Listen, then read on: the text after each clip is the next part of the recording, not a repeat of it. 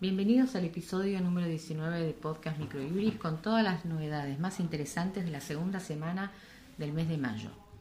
Comenzamos con un fallo en materia civil de la Cámara Nacional de Apelaciones en lo Civil Sala D que declaró la inconstitucionalidad del artículo 730 del Código Civil y Comercial que dispone la limitación de la responsabilidad por costas al 25% del monto de la sentencia, pues comporta una disminución de la retribución profesional derivada de los aranceles vigentes en cada jurisdicción, invadiendo potestades de las provincias que se reservaron atribuciones exclusivas para la reglamentación en su territorio del ejercicio de distintas profesiones y generando una lesión al derecho de propiedad de los profesionales afectados. Las partes Cuchi Alberto Luis contra Rodríguez Jorge Eduardo y otros sobre daños y perjuicios, accidente de tránsito sin lesiones, del 1 de abril del 2019.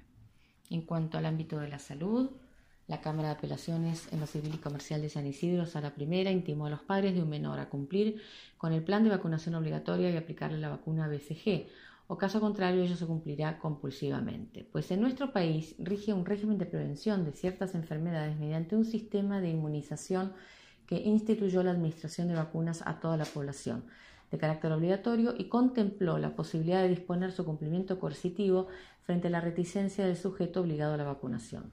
Las partes no fueron informadas, pero sobre medidas precautorias, artículo 232 del Código de Procedimiento. La fecha es del 10 de abril de este año. En materia comercial, la Cámara Nacional de Apelaciones en lo Comercial Sala F estableció que el hecho de que el vendedor haya continuado en posesión del bien enajenado como comodatario locatario administrador del Fondo de Comercio, configura un indicio de simulación. Las partes talleres reunidos ítalo-argentino contra ese Group sobre quiebra ordinario. Sala F. Como novedad, legislativa, la Corte Suprema de Justicia de la Nación, mediante la acordada 10-2019, estableció la Feria Judicial de Invierno desde el 22 de julio hasta el 2 de agosto.